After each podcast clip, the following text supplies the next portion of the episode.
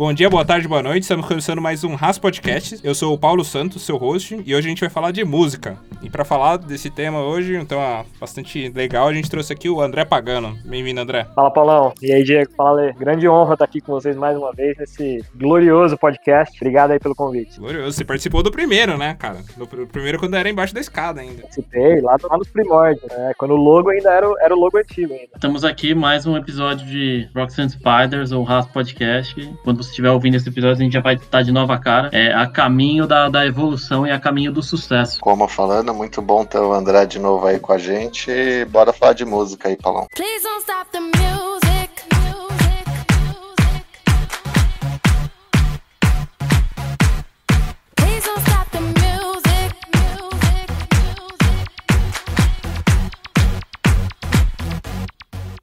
Queria abrir esse podcast antes de a gente entrar no tema de, de música, né? relembrar aí, acho que tá todo mundo ansioso para quando passar a pandemia e a gente puder fazer alguma coisa, né? Puder fazer, se reunir e para fazer qualquer coisa, cinema, né? A gente já falou isso aí no podcast algumas vezes. Mas queria lembrar um pouquinho, né? De, de um evento que a gente participou do, do antigo Halloween lá, do, dos primórdios da, desse grupo aqui, quando a gente é, foi no Halloween lá no, no O'Malley's. E queria propor uma discussão aqui pra gente já pensar, quando a gente puder fazer um próximo Halloween, qual vai ser a nossa fantasia de grupo aí, de novo. Que a gente, a gente fez a primeira de Senhor dos Anéis, né? Eu fui. Cada um foi um personagem e tal. E qual que vai ser a nossa próxima? O que, que vocês acham? Vocês têm uma ideia já? Eu acho que isso até já estava definido, gente. Tinha até um pipeline de ideias e, pelo que eu, pelo que eu me bem lembro, preciso consultar aqui os meus colegas, mas estava combinado que ia ser Harry Potter. E não só Harry Potter, né? O Harry Potter do MC Mar, era o Harry Porra e a Ordem da Pena, pelo que eu bem me lembro. Bruxinha Rabuda, né? tudo isso, né? Tem várias versões. Mas brincadeira, eu lembro que a gente já tinha definido que era Harry Potter, tinha até os papéis. Acho que o DS ia ser o Harry, o Vini, o Vini ia ser o Hagrid, né? O grandão, já tava definido. Pô, o DS combina com, com o Harry mesmo, né? Cabelinho ali e tal. Tem, tem, cara de bobo. cara de bobo. É, né, mas é, o galera até zoa do Harry Potter, né? Porque falam que eu tenho a tatuagem que parece do Harry Potter, quando na verdade não é. Só por isso que eu seria escalado como ele. Você não foi o menino que sobreviveu, então? Ah, cara, tô vivo, né? Passou algumas ondas de Covid, tá indo pra terceira, ainda tô aí, então dá pra dizer que eu tô vivendo, sim. Se o Valdemort for considerado considerado Bolsonaro, eu tô sobrevivendo. Ó, Paulão, mas fala a escalação do último Halloween aí, pô. No último Halloween a gente teve o. Eu fui o Sam, né? Fui como o Sam ali, e o DS foi como o meu parça, sendo o Frodo. O Pagano foi como Gandalf e o Vini foi como Saruman. Você esqueceu de, de alguns personagens aí, né? Não, eu tô falando aos poucos. Esqueceu de todo mundo, né? Ele fala de, de três e parou, né? É que eu falei do Vini porque o Vini foi muito bom, cara. a fantasia dele ficou boa pra caramba. Ele quase ganhou o concurso lá de fantasia. Memória de pombo do Paulão, né? Ah, falem aí, senhores também, pô.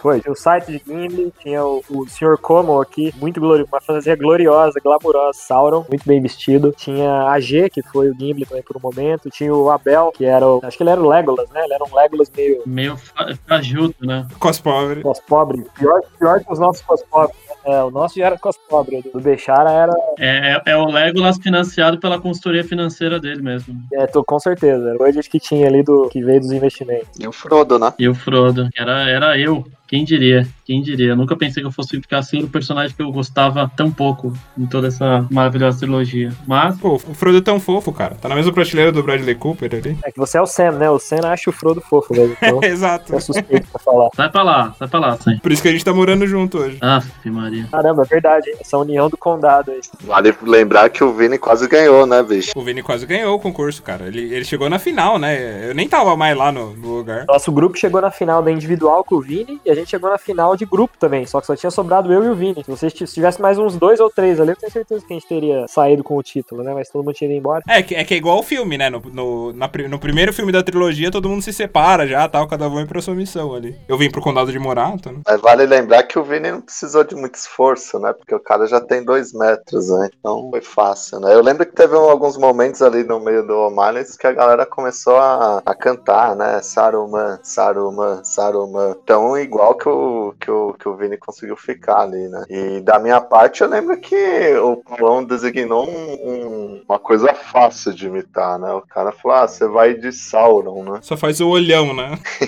é super, super simples, né? De Sauron, né? Inclusive, a gente até criou o, o olho que tudo vê, né? Ali naquela ocasião. A gente conseguia monitorar o bar inteiro ali, né? Da que tava acontecendo, né? Tudo, passava nada. O, o que eu achei mais engraçado é que, é que todo mundo, na, na não vou falar o nome da empresa aqui, né? Mas a gente trabalhava junto e ninguém na empresa que a gente trabalhava tava fantasiado, a gente foi fantasiado, né? Eu achei isso da hora. Inclusive o pessoal foi tomar café, né? Vestido de sociedade de anel, né? E, e eu lembro que esse dia eu fui almoçar junto com o DS. A gente se atrasou, a gente foi e o, e o pessoal na rua viu o Sauron indo almoçar junto com o Frodo, né? Uma comunada, né? Eu achei que tinha saído todo mundo junto, nem lembrava dessa parte aí. Eu, eu acho, eu acho que vocês foram depois e encontraram a gente, mas a gente se encontrou no restaurante lá depois. A gente foi um pouco depois. Acho que foi proposital deixar os dois juntos. Pode ser.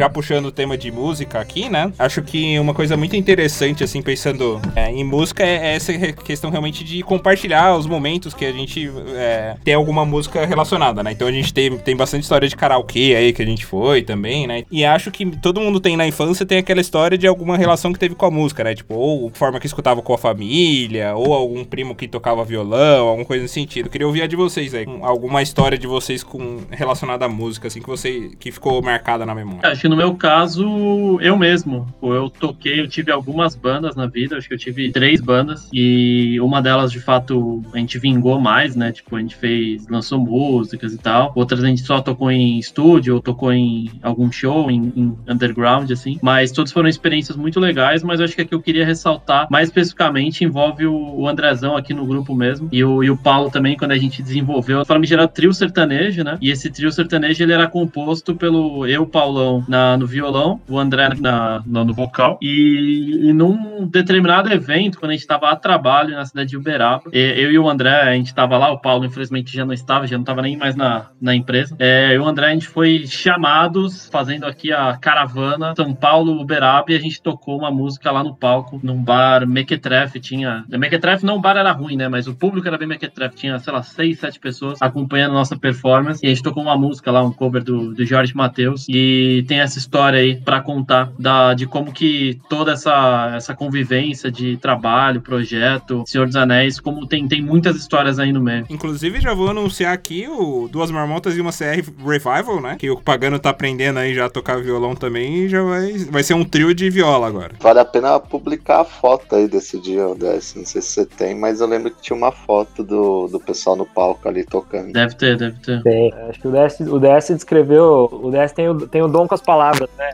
Trazer as coisas, ele, ele passa a impressão que foi uma apresentação realmente glamurosa, né? Foi uma apresentação enfadonha, pra, pra não dizer outras coisas, né? Mas foi divertido, foi, a gente se divertiu, foi legal, foi interessante. Foi divertido, a gente tava alcoolizado, eu toquei errado, o André desafinou, mas ninguém precisa saber dessa parte. Eu já sou desafinado, né? Então desafinar é, é o meu normal. Eu tava, eu tava normal. Eu, eu discordo com isso porque eu lembro que vocês formavam uma boa dupla no, no karaokê ali. hein? Eu lembro que, assim, melhor que vocês só tinha o cara que puxava entre as músicas, assim. e Aquele cara é imbatível, mas. Aquele cara era bom. O cara era- ele era cover do Catra e tinha a menina que era cover da Alanis Morissette, que também toda quinta-feira tava lá no, no seu Abreu. Mas tirando eles, concordo, né? Depois deles vinha eu e o DS ali, com certeza. É isso, competição ferroinha, né? Karaokê é outra coisa, né? Outro jogo, é igual futebol e futsal. São coisas completamente diferentes, né? A gente não tem muito talento, eu pelo menos não tenho muito talento pra música, mas no karaokê a gente mandava bem. E show, e show? Fala aí dos shows que vocês curtiram aí já. É, Pagano eu sei que foi bastante, né? Todo Lollapalooza tá batendo cartão, ó. Pô, né, eu, eu é, teve um período que eu ia, todos os shows que tinha em São Paulo aqui, eu, eu tentava ir. Eu vi, eu vi bastante shows em 2018, 2019. Aí no ano passado tudo, tudo congelou, né? Tudo foi pro. Foi tudo pro caralho. Foi, foi tudo pro caralho. Então a gente ainda tá na, na expectativa aí de voltar ao- os shows. Uma história curiosa de show, né, Paulão? Acho que no primeiro dia que. Primeiro dia, logo no começo, quando o Diego tinha acabado de entrar na, na empresa que a gente trabalha, a gente foi, coincidentemente, tinha um show do Green Day, né? Que eu ia, ele ia também, a gente foi tudo junto. Você lembra dessa? Verdade. se encontrou lá na- no meu apartamento. Eu morava na- no apartamento antigo ainda. Aí nós fomos todos junto pro show do Green Day. Foi em 2017, né? Foi no finalzinho de 2017, novembro, novembro de 17. Tem razão. Muito bom. Qual que foi o melhor show que você viu, Pagano, até hoje?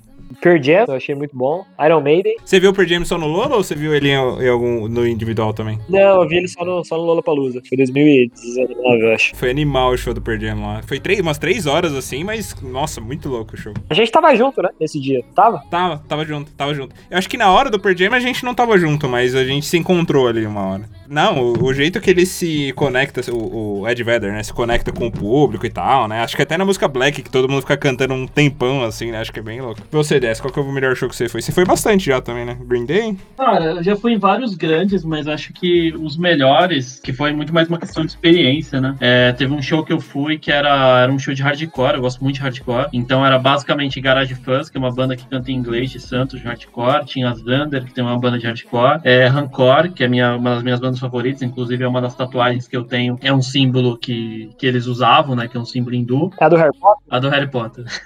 Dead Fish e não lembro se tinha mais alguma banda, mas foi um show muito da hora, foi, tipo, foi muito legal, a experiência foi muito legal em vários aspectos. E assim, eu tava com amigos também, então essa foi, foi bem marcante. E acho que também teve um outro que eu também tava com amigos, que também é uma banda que eu gosto demais, que se chama Alex on Fire, que, que é uma banda que eu quero muito ver novamente. Os caras tinham se separado, aí eles voltaram, estão fazendo show na, na Inglaterra, nos Estados Unidos, mas para vir pro Brasil vai, vai demorar, se virem antes de acabar a banda de novo, né? Então acho que são, são dois shows que eu queria pontuar aí. Você vai também bastante em show? Como? Acho que você não vai tanto, né? Cara, eu ia mais na, na época da minha universidade, mas era até outro gênero, né? Tipo, Não sei se vocês conhecem Criolo e tal. Eu ia bastante em show do. Aqui em São Paulo tem o Centro Cultural Vergueiro. Lá tinha, tinha bastante show bom e de graça, né? E aí vira e mexe conseguia ir, né? Eu estudei, estudei na USP, né? E lá tem muito, tem muito acesso a programações culturais da cidade, né, Paulo? Então, você fala em show, é mais nesse sentido de programações culturais que a galera curtia, enfim, aí acabava indo junto. Mas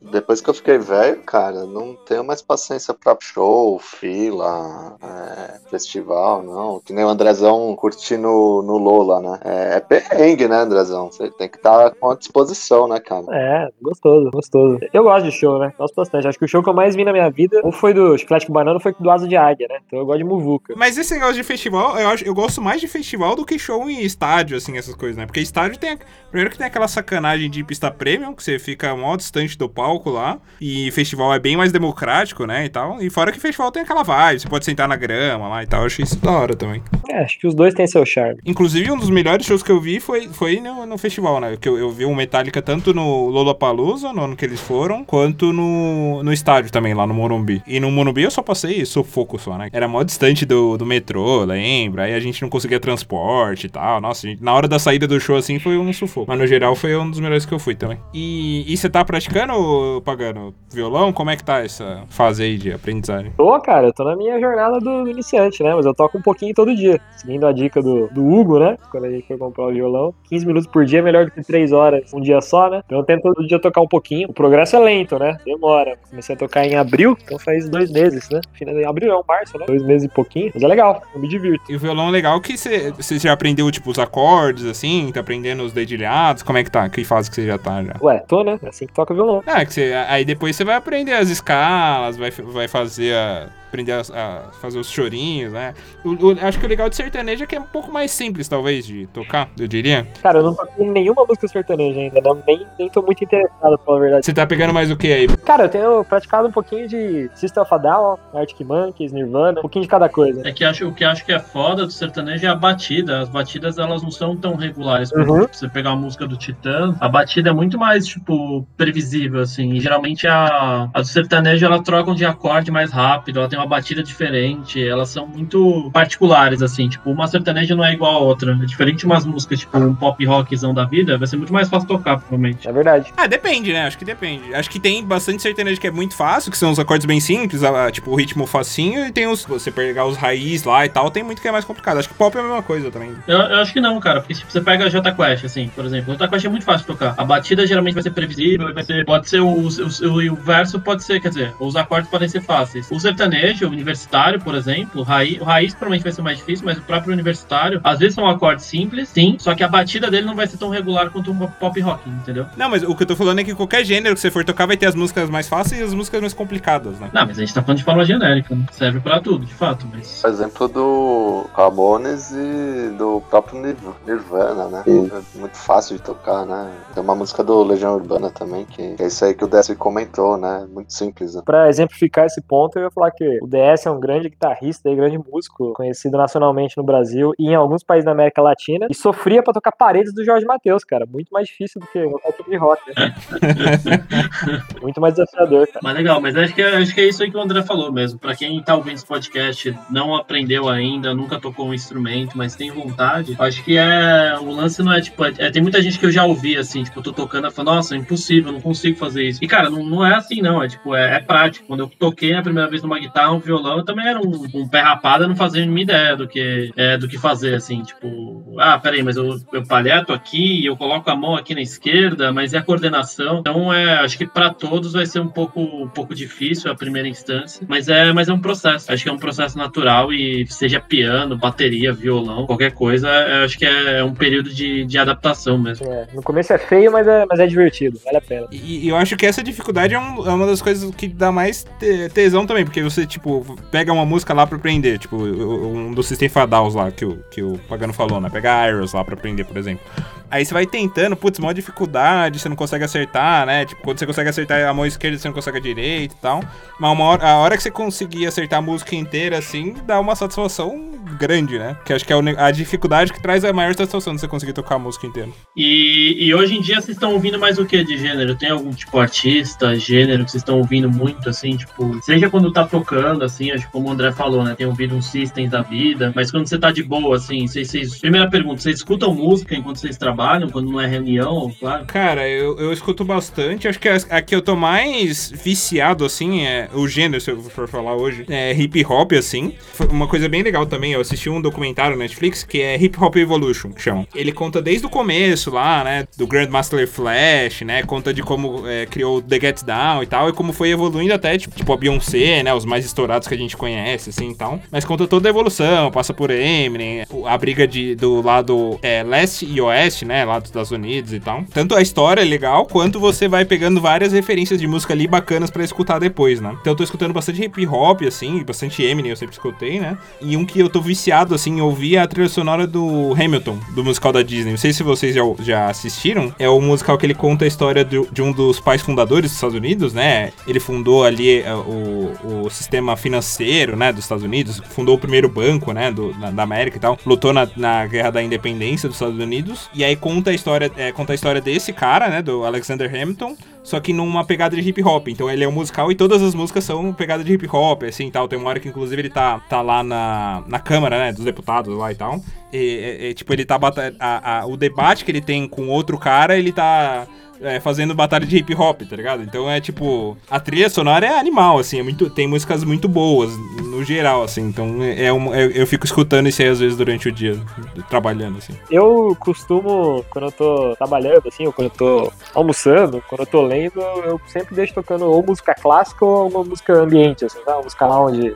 Tem uma música, tem uma playlist legal no Spotify, chama, acho que é Cozy Lounge, Cozy Instrumental Lounge. É bem legal. Vocês gostam de musiquinha leve, ambiente, assim, eu gosto bastante. Pra, pra relaxar, ou não quando eu tô trabalhando, essas playlists são boas. É... Ah, e aí quando eu tô na academia, quando eu tô, é, enfim, à toa, aí eu, eu escuto meio que uma miscelânea, Paulão, de gêneros, cara. Eu não tenho muito um estilo. Vai do sertanejo até o hip hop que você falou, passando pelo rock, eu não tenho muito um preferido. Cada dia eu acordo com humor pra música. A música clássica é legal ver ao vivo também. Claro, é muito bom. É do cacete. Eu, fui- eu vi uma vez, era. Eu acho que era a Orquestra Sinfônica da Polônia. Alguma coisa lá na Sala São Paulo, cara. Muito tempo atrás. É, foi em 2000 e. Cara, nem sei quando foi. 2011, talvez 2012. Muito bom, muito bom mesmo. Eu, eu concordo contigo, Paulão. Música clássica ao vivo é, é muito legal, cara. É impressionante. E a Sala São Paulo eu tô, tô louco pra ir lá também. Eu nunca fui. Eu fui no Teatro Municipal já, mas a Sala São Paulo diz que é animal, né? Cara, é super legal. Quando reabrir, quando o mundo estiver normal, Paulão, fique esperto que a Sala São Paulo ela dá vários ingressos gratuitos para sessão, para sessões de domingo de manhã. É só você se cadastrar no site, tem uma semana de antecedência, eles abrem. É só você colocar lá que você tem interesse, você consegue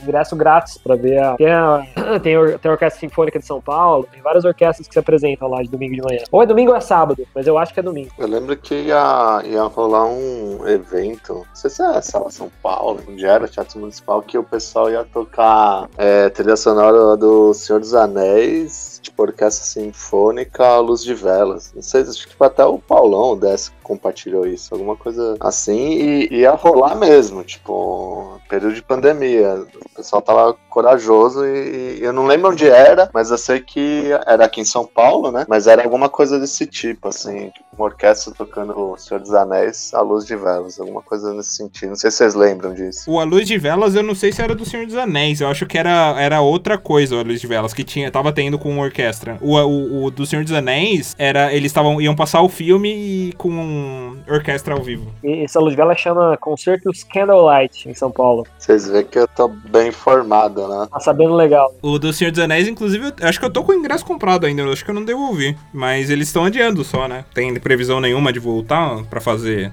tumulto, né? De novo. Ô Paulão, mas tipo, você puxou o tema de música, acho interessante falar de outras perspectivas também, né? No sentido de da memória musical, né? Então, por exemplo, eu lembro, vai até hoje de, de jogos de videogame que eu jogava quando era criança, que tinha uma trilha sonora específica. Talvez me marcou até mais que o jogo. Então, por exemplo, tinha o Streets, o Streets of Rage, não sei se vocês jogaram, da Mega Drive, enfim, 16 bits. Nossa, a trilha sonora era fenomenal. Tem outro jogo que até o, DS conhece bem, é, ele lembrou até da playlist, que é o Hotline Miami. Ele não sabe se o jogo é melhor ou se a trilha sonora é melhor. Porque achar muito bem, né, a experiência de jogar o jogo com, com aquela trilha sonora. Isso vale pra filme também, né? Uma boa produção de som, né, mixagem de som faz total diferença quando qualquer experiência que a gente vai ter na, na vida, né, assim, até pra deixar o ambiente mais agradável não, né? É, a memória musical é, é interessante que eles até usam como ferramenta de pedagogia, né? Que eles colocam, tem alguns professores que usam essa técnica de faz, é, colocar algum, algum conteúdo da matéria, assim, em formato de música, usando violão e tal, que é muito mais fácil você memorizar, né? Sim, tabela periódica, né? Sim, tabela periódica, evento histórico. Tem até a brincadeira lá no é, Divertidamente, né? Que a menina ficava lembrando a, o jingle da, da pasta de dente. Aí toda hora, nossa, que jingle chato e tal. Mas é isso, é porque a gente a memória musical é muito mais fácil de, ser, de você guardar, né, as, as informações. Você falou divertidamente, achei que você ia falar da, da música do foguete lá, do amigo imaginário, que ela fica cantando pro foguete subir, sabe? Meu amigo pra brincar. Em seu foguete a voar. Ele sempre vai estar quando a música cantar. Meu amigo pra brincar. Bim bom, bim bom. Em seu foguete a voar. Bem bom, bem bom. Exatamente. parte triste, a parte mais triste do filme é a hora que ele morre, né, cara? Memória musical. Caralho. Que absurdo. É, então, achei também. Necessário. É, foi, foi o que eu lembrei, gente. Memória musical. Coitado, mano. Não, absurdo que o Paulão da spoiler. né? Pô, mas o filme já tem mais de 5 anos já. Não é, não é que ele, ele foi esquecido, né? É, ele foi esquecido. Ah, mas deixa de ser uma morte, né? Trágica. Ah, mas o que é a morte, se não... A gente só morre quando a gente é esquecido, né, cara? Isso aí é a teoria do, do Viva, né? A vida é uma festa, né? É. Exato, exatamente. Nem sempre é uma festa, diga-se passagem. Agora, por exemplo, tá. Eu queria uma festa, mas não posso ter. Tem que entrar no, no VR Party lá, então, dessa. Que é uma festa. É o jeito, tem que fazer o, o Rec Room aí, André. Tem que jogar lá, cara. Não joguei nessa porra. Legal demais o Rec Room, cara. Pra quem não sabe o que a gente tá falando, a gente tem um óculos de realidade virtual e tem um aplicativo chamado Rec Room, um joguinho que é gratuito. Você consegue jogar paintball, vôlei, basquete, uma porrada de coisa. É bem massa. Queria agradecer a, participação, a sua participação, Pagano. Tá sempre bem-vindo aí. Se quiser trazer novos temas, qualquer coisa, tá sempre bem-vindo ao nosso podcast. Obrigadão, Paulão. Sempre uma, uma honra estar aqui com vocês. Sempre que quiserem, é só pra convidar. E pro nosso público aí, é, falem pra gente quais, suas, quais são suas memórias aí com música, quais são suas músicas favoritas, né? E sua memória de infância com música, né? Quais são os shows que você curte e tal. Manda aí nas, nas nossas redes sociais e compartilha esse episódio aí com, com seus amigos. É isso aí. Forte abraço a todos e Roxanne Spider em todos os lugares e até no YouTube. On the day we fell in love.